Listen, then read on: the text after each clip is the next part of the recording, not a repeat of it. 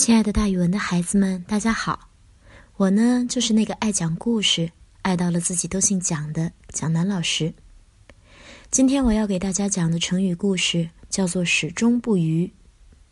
渝是改变和违背的意思。这个成语就是说，自始至终一直不变，只守信用，也只坚守自己的原则。魏征是一个刚直敢言的谏官，他有什么说什么。从来就不顾虑是跟皇上说还是跟大臣们说，他是唐太宗朝中著名的大臣。有一次，唐太宗派人四处寻访，求名马和珍宝，花了大价钱要收购这些东西。魏征听说了之后，很不赞成，他觉得唐太宗这样太浪费了，于是他写了一封信劝唐太宗。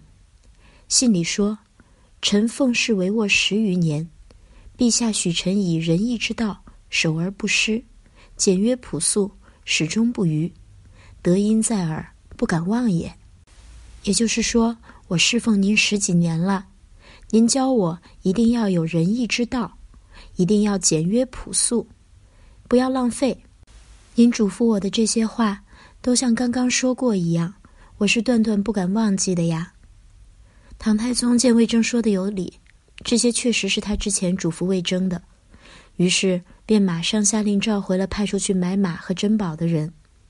大臣还记得自己的嘱咐，自己却不记得了。唐太宗非常的羞愧。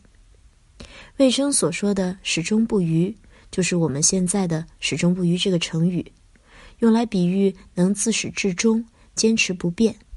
现在我们通常说一个守信用的人。或者是一个能够一直坚持自己原则的人，是始终不渝的。好了，孩子们，今天的成语故事就给大家讲到这儿，咱们明天再见哦。